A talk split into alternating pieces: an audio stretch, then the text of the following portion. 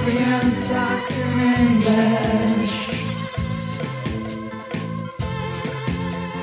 Austrian stocks in English. Presented by Palfinger. Yeah, welcome to Austrian Stocks in English, presented by Palfinger, the English spoken weekly summary for the Austrian stock market.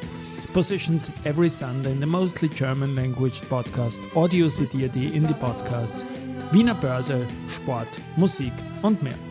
My name is Christian and I will be later on joined by the absolutely smart Alison. The following script is based on our 21st Austria weekly, and week 40 was another red week for the Austrian stock market. ATX again fell under the starting value of the year. News came from Strabag, RHI Magnesita, OMV, Frequentis, FACC, Erste Group, Andritz, and Immofinanz, spoken now by the absolutely smart Alison.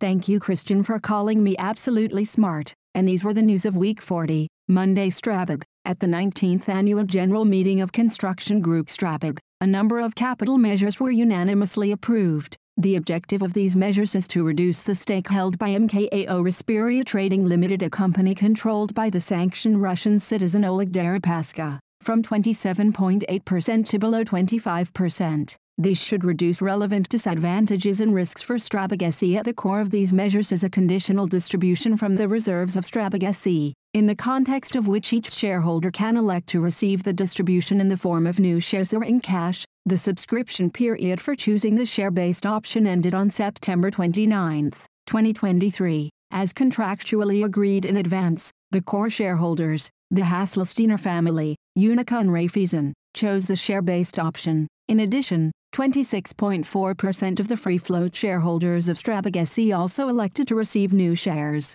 Accordingly, for 87.6% of eligible shares the share-based option was chosen. Given this acceptance ratio it is ensured that the stake held by MKAO Rasperia Trading Limited will fall below 25%, specifically to around 24.1%. On behalf of the entire management board of Strabag SE, I would like to thank our valued shareholders for their broad support of the ongoing capital measures. As Strabag SE, we are acting in compliance with the European sanctions and are consistently implementing measures to reduce risks and disadvantages for the company, says CEO Klemens Haselsteiner. Strabag, weekly performance, minus 1.34%. Tuesday RHI Magnesita, RHI Magnesita, the leading global supplier of high-grade refractory products, systems and solutions, today announces the completion of the acquisition of the Germany, Czech Republic and Slovenia-based refractory businesses of the Preiss-Daimler Group, PD Refractories. PD Refractories is a producer of high-quality alumina-based refractories for industrial applications and process industries, with a leading market position in the glass and aluminium sectors. The product portfolio of PD Refractories ranges from high alumina specialties to bauxite, andalusite, silica, fire clay or magnesite bricks. In 2022, PD Refractories has recorded revenues of 171 million euros. RHI Magnesita, weekly performance, minus 1.55%. OMV, OMV, the Integrated Energy, Fuels and Feedstock and Chemicals and Materials Company headquartered in Vienna, signed today a mutually exclusive collaboration agreement for the worldwide commercial licensing of OMV's proprietary ReOil, registered sign, technology with Wood, a global leader in consulting and engineering solutions in energy and materials markets. The signing took place at ADIPEC, the world's largest gathering for the energy industry in Abu Dhabi, UAE, and follows a respective memorandum of understanding that was signed between the two parties last year. ReOil, registered sign, is OMV's patented chemical recycling technology that converts end-of-life plastic waste into pyrolysis oil. OMV, weekly performance, minus 4.44%. Frequentis, flying a drone in Austria will become even safer and simpler. Austrocontrol, together with Frequentis, has developed a traffic management system for the safe integration of drones into the Austrian airspace. Drones have been experiencing a veritable boom for years. In order to make drone flying in Austria even safer and simpler, Austrocontrol, together with Frequentis, has developed a traffic management system for drones, which is now being launched. With Austrocontrol Drone Space, drones are being integrated into the Austrian airspace. The common goal of Austro Control and Frequentis is to ultimately provide other organizations with security relevant tasks access to the nationwide uncrew traffic management UTM system. Those in the field of public safety and critical infrastructure would also benefit from access to the system, says Norbert Haslacher, CEO Frequentis. In the further development of the UTM system along a jointly designed roadmap,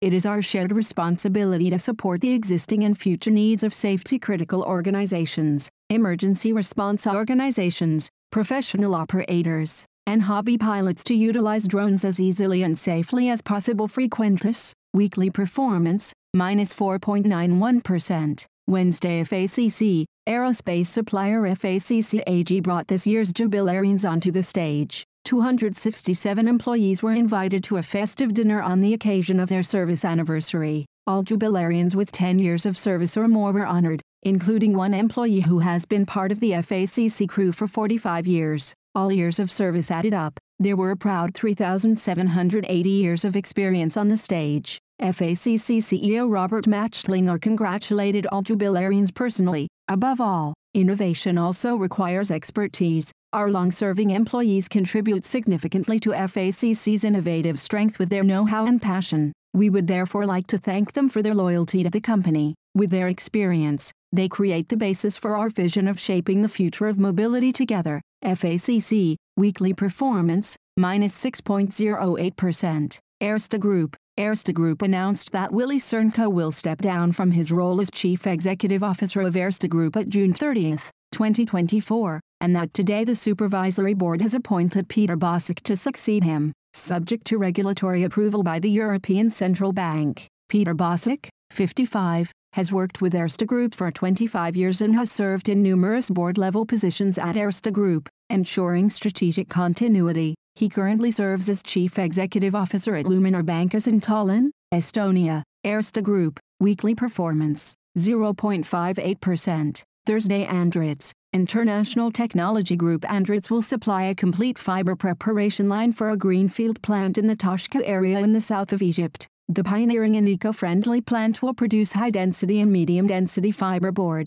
HDF-MDF, from date palm fronds, a material normally considered farm waste. Michael Friend, Director Technology Panel Board Systems at Andritz says, alternative raw materials, in particular from waste streams, are becoming increasingly important in the panel industry. Participating in this innovative and sustainable NSPO project is an important milestone for us. Andritz, weekly performance, minus 4.22%. Friday Immofinanz, real estate company Immofinanz placed first in the category co-working space with its innovative and sustainable MyHive Urban Garden office concepts at the 2023 Office of the Year Award. CBRE, the world's leading commercial real estate services and investment firm, again recognized the year's most innovative and best workplaces at the Office of the Year award. Immofinanz convinced the jury is the best co-working space provider with its new MyHive Urban Garden located at Wienerbergstrasse 3-5 in 1100 Vienna. This ranking places Immofinanz first for innovative co-working in Vienna for the second year in succession.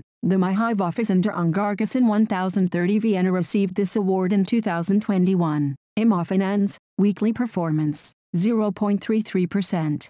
And now bye bye from Alison. And Christian, we wish you a great week. Hear you next Sunday.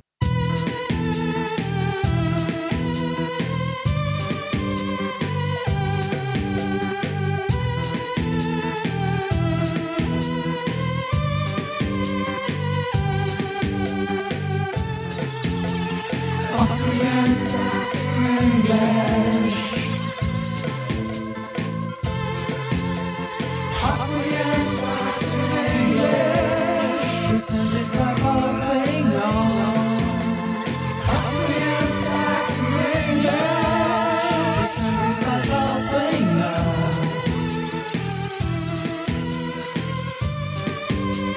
Listen to Spotify.